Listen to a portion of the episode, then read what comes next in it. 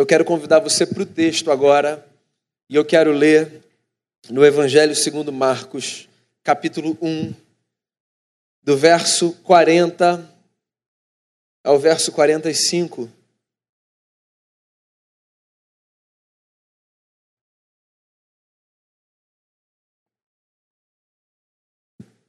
E esse é o texto sagrado. Diz assim: Palavra do Senhor. Um leproso aproximou-se dele e suplicou-lhe de joelhos: Se quiseres, pode purificar-me. Cheio de compaixão, Jesus estendeu a mão, tocou nele e disse: Quero, seja purificado. Imediatamente a lepra o deixou e ele foi purificado.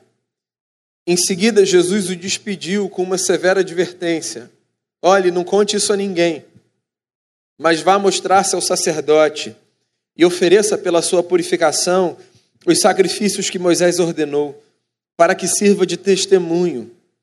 Ele, porém, saiu e começou a tornar público o fato, espalhando a notícia. Por isso, Jesus não podia mais entrar publicamente em nenhuma cidade, mas ficava fora, em lugares solitários. Todavia, assim mesmo vinha a ele gente de todas as partes. Senhor, fala com a gente pelo texto.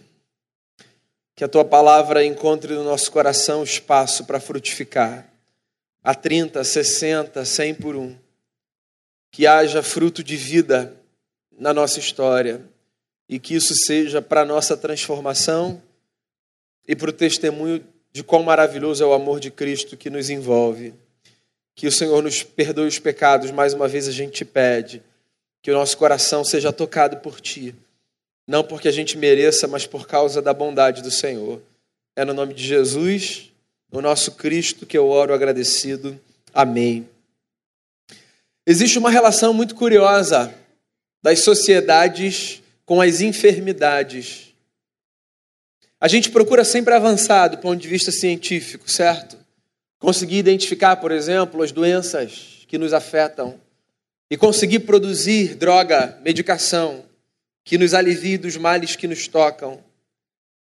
Por mais que a gente dê crédito à ciência, é curioso como às vezes a gente sustenta leituras muito estigmatizadas, estereotipadas acerca de algumas enfermidades.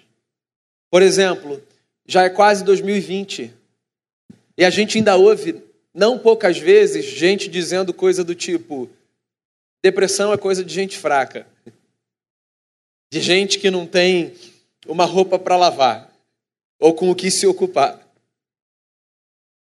Na década de 80, por exemplo, outra doença era estigmatizada e lida a partir do senso comum, da sabedoria, muitas aspas aí popular. Eu me lembro, por exemplo, quando acerca da AIDS diziam coisas do tipo: é a doença da perversão. São os pervertidos que a têm.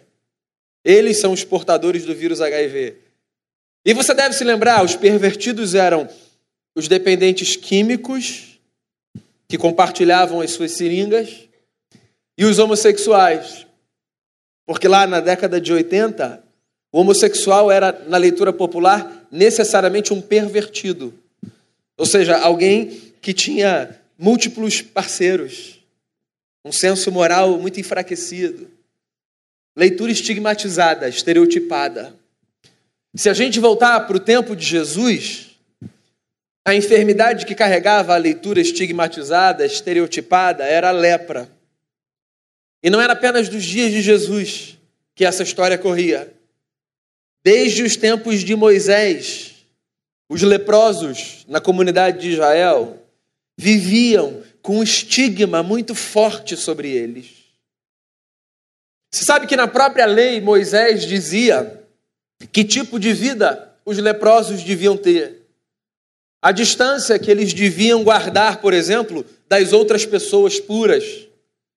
Os ritos aos quais eles precisavam se submeter para checar se eles haviam sido curados da lepra, para saber, por exemplo, se eles podiam ser reinseridos no convívio social. Os leprosos viviam afastados da comunidade. Eles não podiam circular pelas ruas da cidade como as pessoas normais circulavam.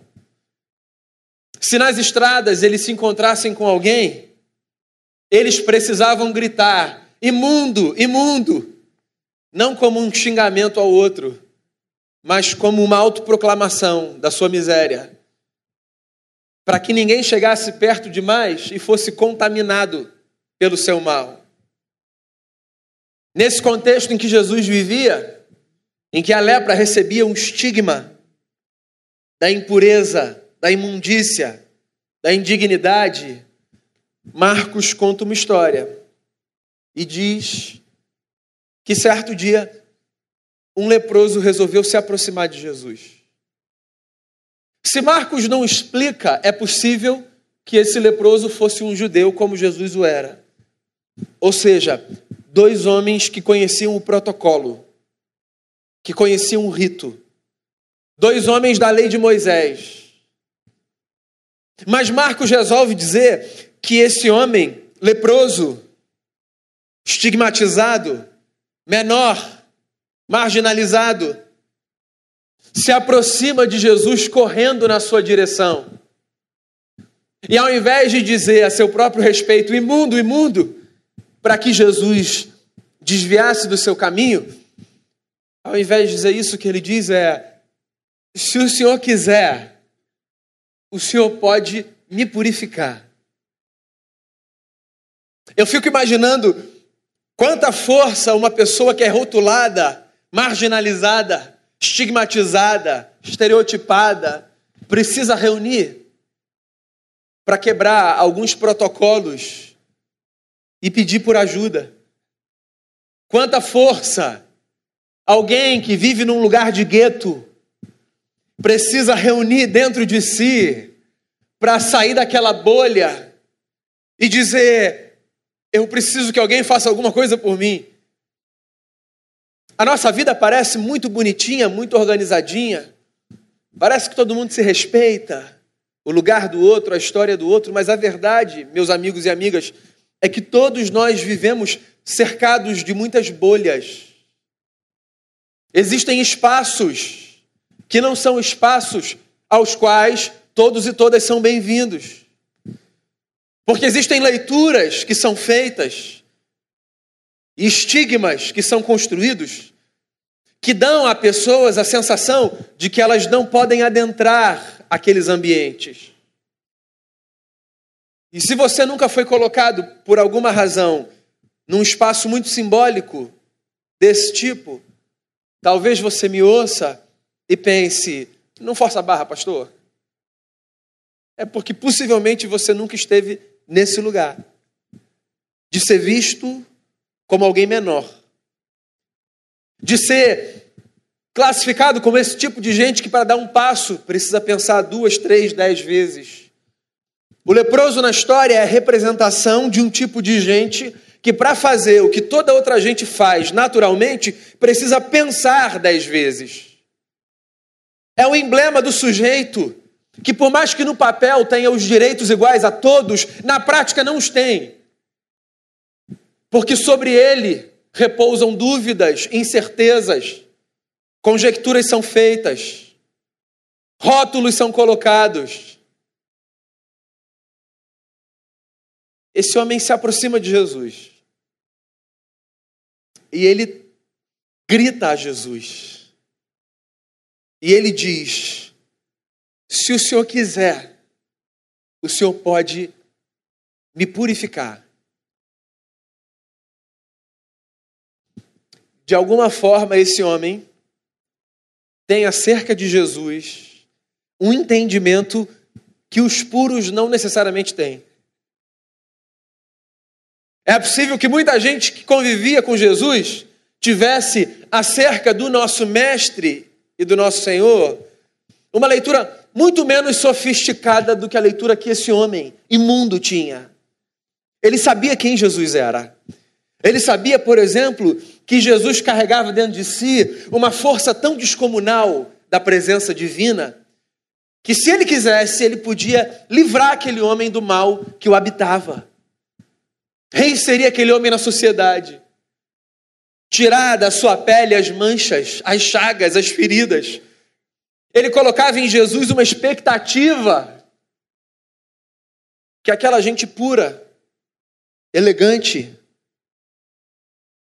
bonita, não necessariamente tinha. Se o Senhor quiser me tocar, o Senhor me purifica. O sujeito queria um toque. Você sabe que das coisas mais importantes na vida, poucas são tão importantes quanto o toque. A gente vive um fenômeno curioso barra perigoso. Talvez essa não seja a sua geração, mas existem gerações que já nasceram na rede e que, por exemplo, cogitam a possibilidade de cultivarem os seus relacionamentos apenas na rede. Tem gente na casa dos 14, 15, 16 ou menos, não é uma exclusividade desse público, mas é um discurso que ganha cada vez mais força entre estes, que diz assim: Eu não preciso sair do meu quarto. Os meus amigos estão todos aqui comigo. A gente conversa todos os dias. Eles não me rotulam. Eles me entendem. Tudo que eu preciso está aqui. Eu já ouvi isso de um adolescente apontando para a tela do seu celular. Tudo que eu preciso está aqui. E é curioso, porque eu acredito que esse sujeito acredita que tudo que ele precisa está ali. Mas a gente sabe que isso não é verdade. Porque dentre tantas coisas, o toque não está ali. A gente precisa tocar e ser tocado. Existe alguma coisa que acontece na vida quando nós encostamos no próximo.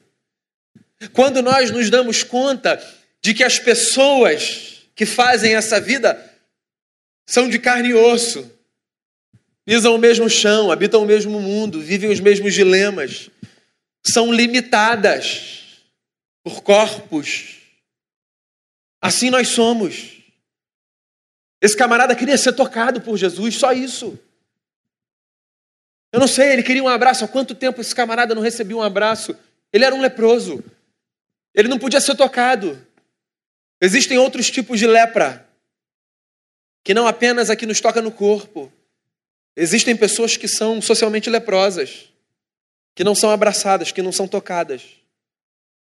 Existem pessoas que são religiosamente leprosas. Há pessoas que, pela religião que professam, são pessoas das quais nós, às vezes, buscamos manter distância, tão somente porque elas professam uma religião diferente da nossa. E a gente diz assim: lá vem Fulano, Fulano é daquele grupo, vamos chegar um pouquinho para lá, deixa Fulano passar. Como se Fulano fosse, pela sua fé, portador de uma doença altamente contagiosa, pela roupa que veste, pelo time que suporta, pela ideologia que tem, pelo partido ao qual confiou seu voto. E a gente podia aqui pensar nos muitos tipos de leprosos que há nos nossos dias. Gente que poderia ser tocada porque precisa ser tocada, mas que não é, porque recebeu um estigma. Sai para lá, não quero conversa com você, nem te conheço, mas não quero nada com você. Esse cara se aproxima e ele diz: Se o senhor quiser me tocar, o senhor me toca. Percebe que existe um misto de invasividade, porque ele já está quebrando um protocolo, mas uma consciência de um limite. Ele chega perto, mas ele não toca. Ele chega perto, mas ele diz: Se o senhor quiser, se o senhor não quiser, o senhor fique à vontade. Eu tentei. E aí Jesus diz a ele o que esse cara mais queria ouvir. Sabe quando você deseja muito um negócio, você está conversando com alguém e você ouve exatamente a resposta que você queria. É uma sensação assim maravilhosa, né? Você não sabe o que você vai ouvir. É possível que você ouça uma resposta que seja exatamente o contrário da resposta que você queria ouvir. Você arrisca e você ouve exatamente o que você queria. Jesus olha para ele e Jesus diz: Eu quero, eu quero, eu quero te purificar. Fica limpo. E o que Marcos diz é que na mesma hora o sujeito foi curado da lepra. Na mesma hora. Aqui o texto começa a ficar interessante.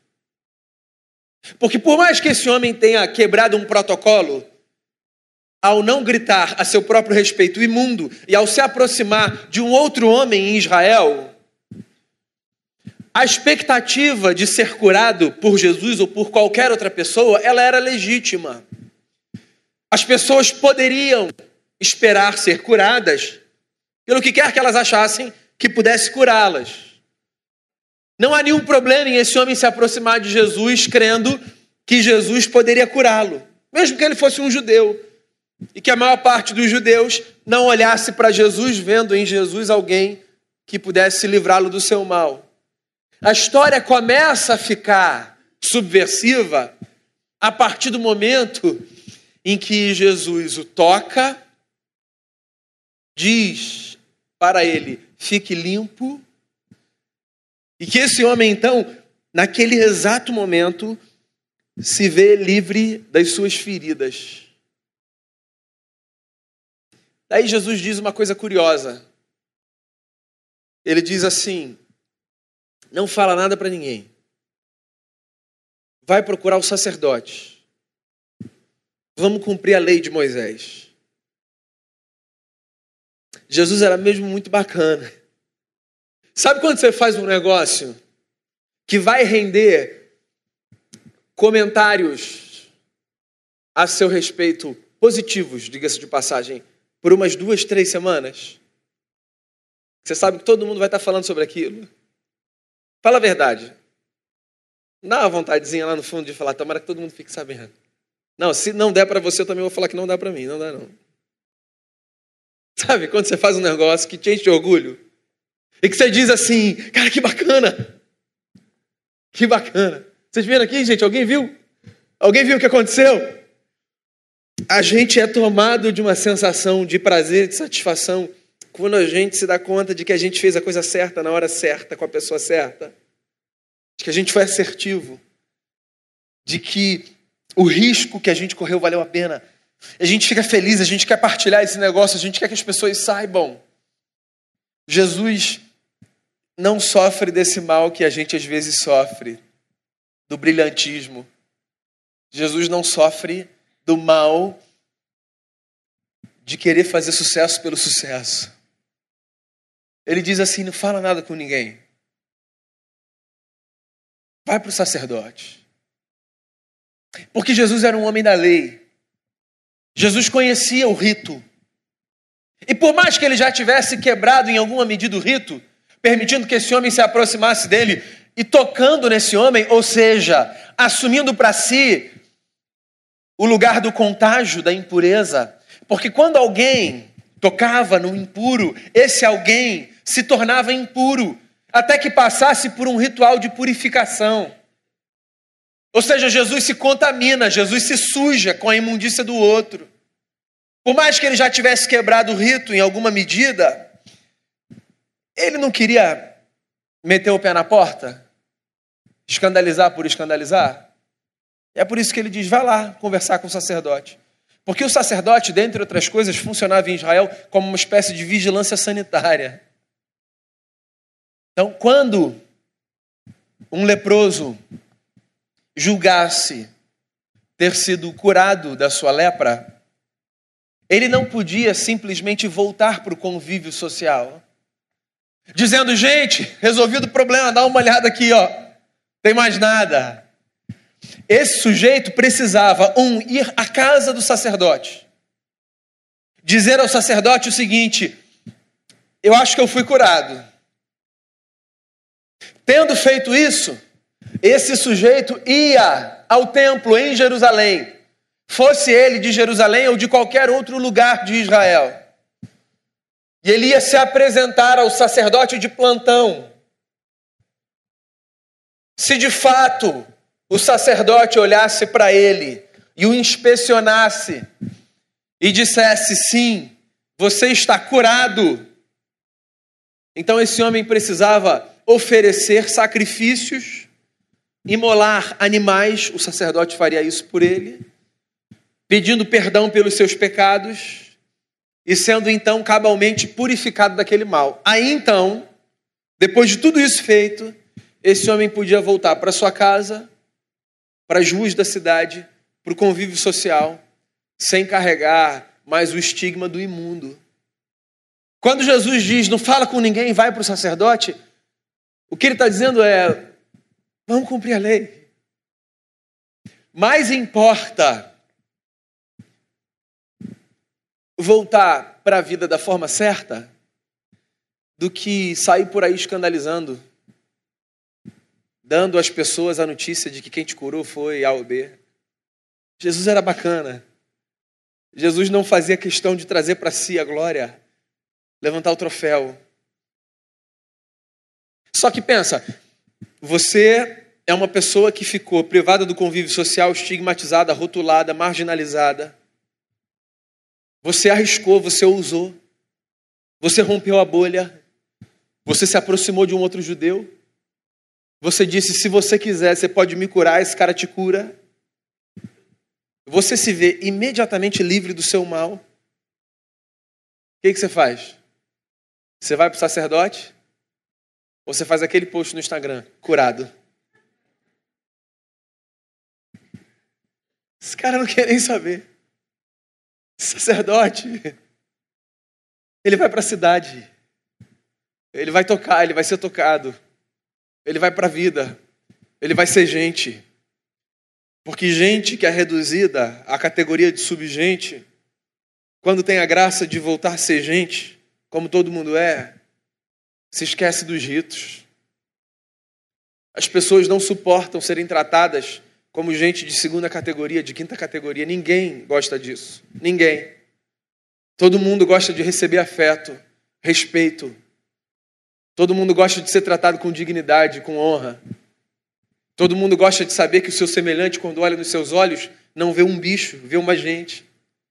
E mais, sobretudo quando essa reinserção é provocada por um encontro com Jesus, que rito! Existe uma subversão religiosa em curso nessa história. O que esse homem está dizendo, sem usar palavras, é que por causa de Jesus, ele não precisa mais do rito da religião. Porque esse homem encontrou em Jesus e não na religião o sentido para a sua vida. Esse sujeito nos dá uma aula de espiritualidade. Na medida em que nos mostra que a nossa relação com Deus não é sustentada pelos nossos ritos, e este é um deles. A nossa relação com Deus é sustentada pelos encontros com Jesus, que podem acontecer aqui ou fora daqui, que podem acontecer de dia ou de noite, que podem acontecer na igreja ou em casa, ou no trabalho ou em qualquer lugar. A nossa história com Deus, ela se faz a partir desses gestos de coragem que nos fazem romper com as bolhas que nos prendem, que nos fazem reduzir o rito ao seu lugar, acreditar na sua importância, respeitar a sua função. Conquanto sempre que ao olharmos para ele nós nos lembremos de que existe alguém para quem ele aponta, e esse alguém é o Cristo, que é maior do que ele, que não precisa dele para fazer o que precisa acontecer na minha vida e na sua vida para que a gente seja transformado. Esse cara volta para a vida e esquece do sacerdote, e esquece do sacrifício. Tudo que ele faz é correr para os seus para dizer: Eu estou novo. E quem fez isso foi um tal de Jesus Cristo de Nazaré. Muito bem, a história é essa. E o que, que eu tenho a dizer a você com base nessa história? Um, é possível que você seja um leproso, uma leprosa, com a força do estigma. Alguém que recebe dos outros um olhar de subgente. É possível que você seja o outro que olha para terceiros como se fossem leprosos. Pessoas que, aos seus próprios olhos, vivem numa condição de subgente. Pois se é o Evangelho de Jesus que a gente está buscando, a verdade é que Jesus deseja nos tocar a todos e todas e nos purificar do que quer que nos contamine e nos tirar do que quer que nos aprisiona e nos reinserir num tipo de vida onde não pelo rito, não pela estrutura, nem por qualquer outra coisa que não seja pelo toque de Jesus, nós somos refeitos, novos homens, novas mulheres, por uma nova vida. É possível que você seja dessa gente que fica entre o vou não vou, peço não peço, me arrisco não me arrisco. E se você é desse tipo de gente, o que eu queria te dizer é o seguinte: se o que está em jogo é ir ou não ir, se arriscar ou não se arriscar, clamar ou não clamar a Jesus Cristo de Nazaré, sempre vale o risco. Vá, peça, crie coragem, rompa a bolha, se aproxime. É possível que outros tantos lancem a seu respeito o olhar do imundo. Mas Jesus, Jesus o Nazareno, nunca se preocupou com isso. Jesus é de outro tipo. Jesus, Jesus se contamina com a nossa sujeira. Jesus se suja com o nosso pecado. A Bíblia diz: aquele que não conheceu o pecado, Deus o fez pecado por nós. Quando Jesus conta uma história, a história de um pai que tinha dois filhos, quando o filho mais moço volta de uma vida desgraçada, arrependido para a casa do pai, sujo, sujo, quando ele volta do pai, ele não ouve algo do tipo: por favor, vai tomar um banho, trocar essa roupa que depois a gente conversa. Do pai ele recebe um abraço, porque Jesus é a expressão exata de um pai que nos abraça sem se preocupar com a nossa sujeira. Sabe quando você diz assim: eu preciso resolver algumas coisas na minha vida antes de eu me aproximar de Deus? Porque esse negócio não é para mim, não, estou muito sujo. Então, ou te ensinaram o evangelho errado, ou te ensinaram o evangelho errado. Porque é justamente quando você se dá conta de que você está sujo que você pode sair correndo para os braços de Jesus. É por isso que a gente canta: Em teus braços, Senhor, é o meu descanso. Não é porque a gente está limpo, cheiroso e bonito. É porque a gente, a gente é leproso. E Jesus toca na gente. E Jesus cura a gente da nossa lepra. E Jesus devolve para a gente a vida. E Jesus devolve a gente para a vida. E a história pode ser outra.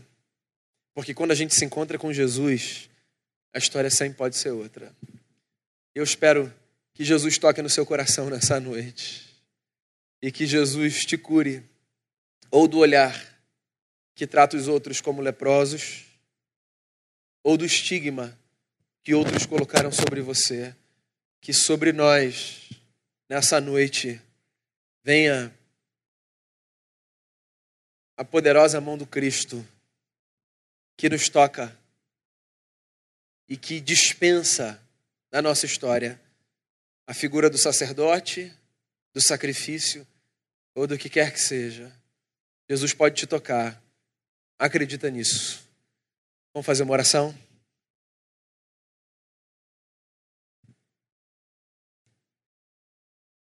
Tem um hino antigo, lindo por sinal, que fala exatamente disso.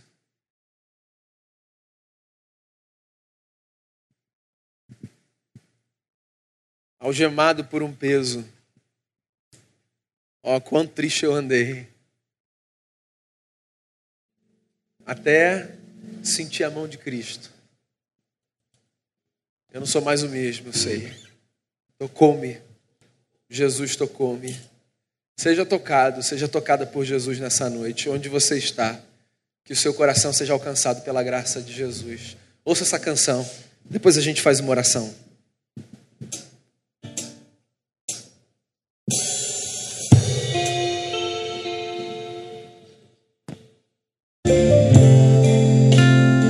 Queria que a gente fizesse uma oração.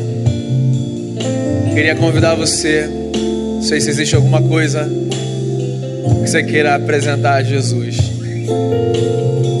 A Bíblia ensina que depois de Jesus, todos nós somos sacerdotes, não do mesmo tipo que aqueles sacerdotes eram, em um outro tipo de sacerdócio que a gente exerce. A gente ora um pelo outro assim que a gente exerce o nosso sacerdócio, orando um pelo outro. E eu queria ter a alegria de orar com você e por você, se você deseja uma palavra de oração nessa noite. Queria encorajar você a sair do seu lugar e vir aqui. Se você deseja orar, vamos de alguma forma pedir a Cristo que nos toque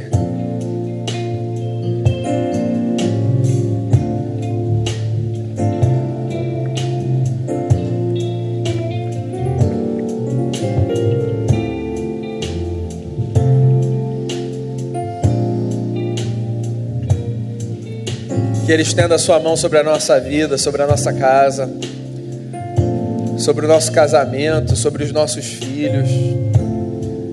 Que Ele estenda a sua mão sobre a nossa saúde.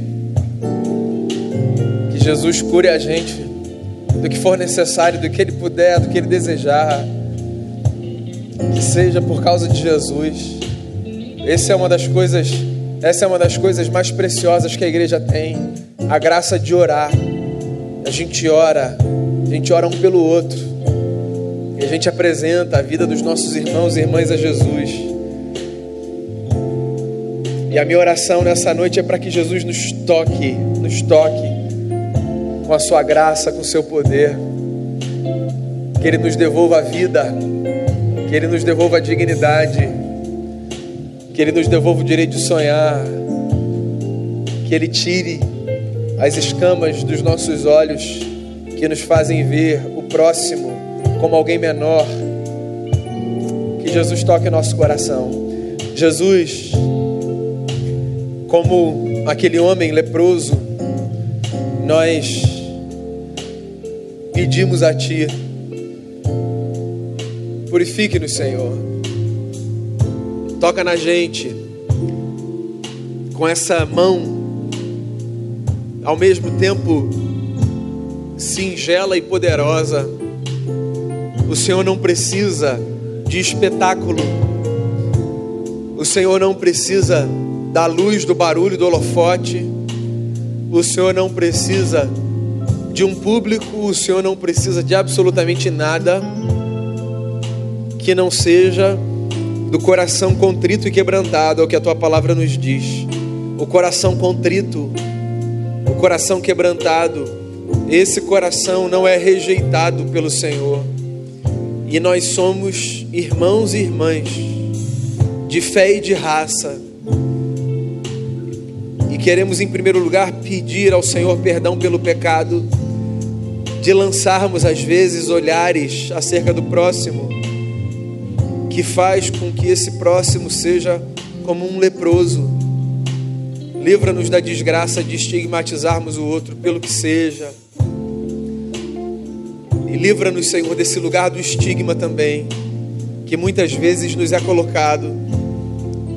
Tira a gente do que quer que represente na nossa vida a imundícia. Purifica a nossa vida da sujeira do pecado, purifica a nossa vida do medo, purifica a nossa vida da culpa. Cure, Senhor no corpo. Por graça nós te pedimos o que precisa de cura.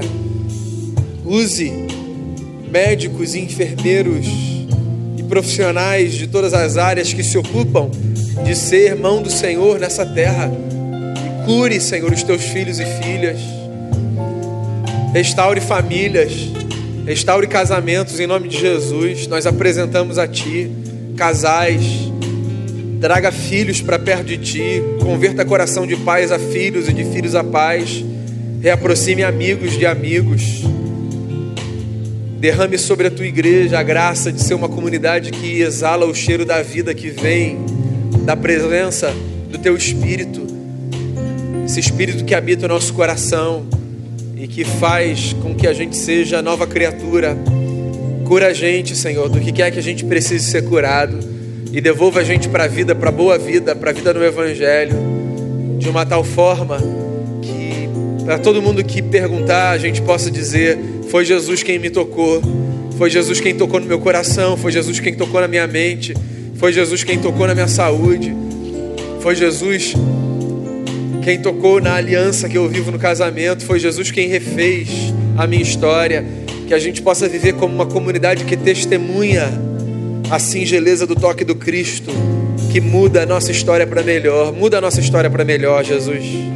A gente pede a Ti, mude a nossa história para melhor.